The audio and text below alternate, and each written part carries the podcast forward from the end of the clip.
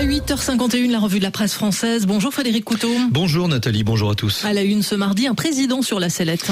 Le dossier toujours brûlant des retraites, une prochaine loi sur la fin de vie encore à l'état de brouillon, une visite sous tension en Chine. Les attitudes, les paroles et les actes d'Emmanuel Macron sont scrutés à la loupe ce matin par les commentateurs de la presse. Libération tout d'abord ouvre ses colonnes à Pierre Rosanvallon.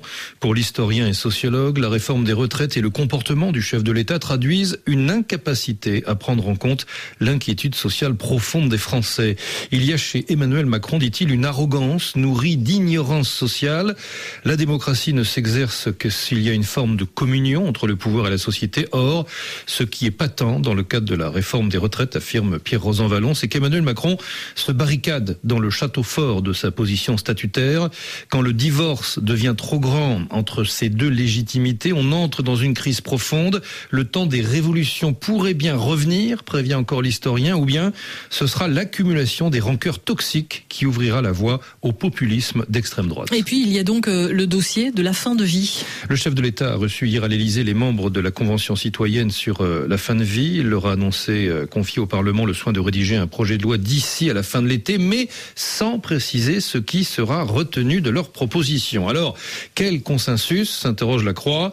Certes, dans une assemblée où la gauche et les macronistes ont fait des réformes forme de société leur marqueur, une large majorité devrait se retrouver sur la possibilité d'une aide à mourir. Mais pas sûr ici que la vitesse soit la meilleure des solutions, affirme Lacroix. Tout en ayant voté majoritairement pour une nouvelle loi fin de vie, la Convention met en avant beaucoup d'autres chantiers plus prioritaires que l'aide à mourir. Égalité d'accès aux soins, meilleure culture palliative, rôle des médecins, processus collectif de décision, etc. Les soignants, eux, n'ont cessé depuis des mois d'alerter sur les disparités d'un système de santé à bout de souffle. Rien n'est dit non plus sur le financement de la dépendance.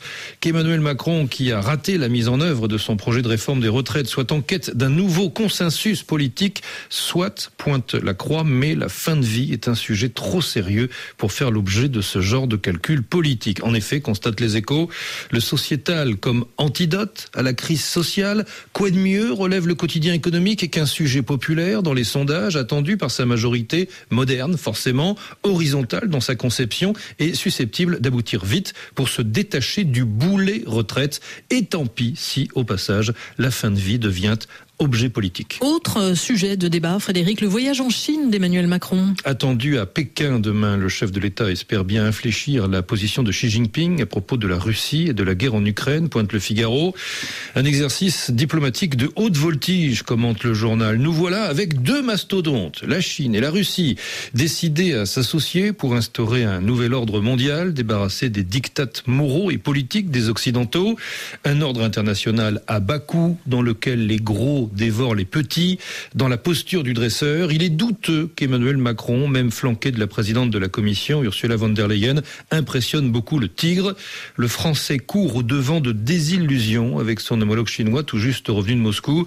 Certes, euh, relève encore le Figaro, l'empereur rouge veut amadouer l'Union européenne pour ne pas se priver de son marché au moment où il subit déjà des sanctions américaines, mais il ne déviera pas de sa trajectoire qui vise à asseoir la domination de son modèle autocratique à travers le monde. Les Européens espèrent tout au plus, conclut le Figaro, en freiner la course. Frédéric Couteau pour la revue de la presse française. Merci. On vous retrouve dans moins d'une heure maintenant pour un coup d'œil aux journaux africains.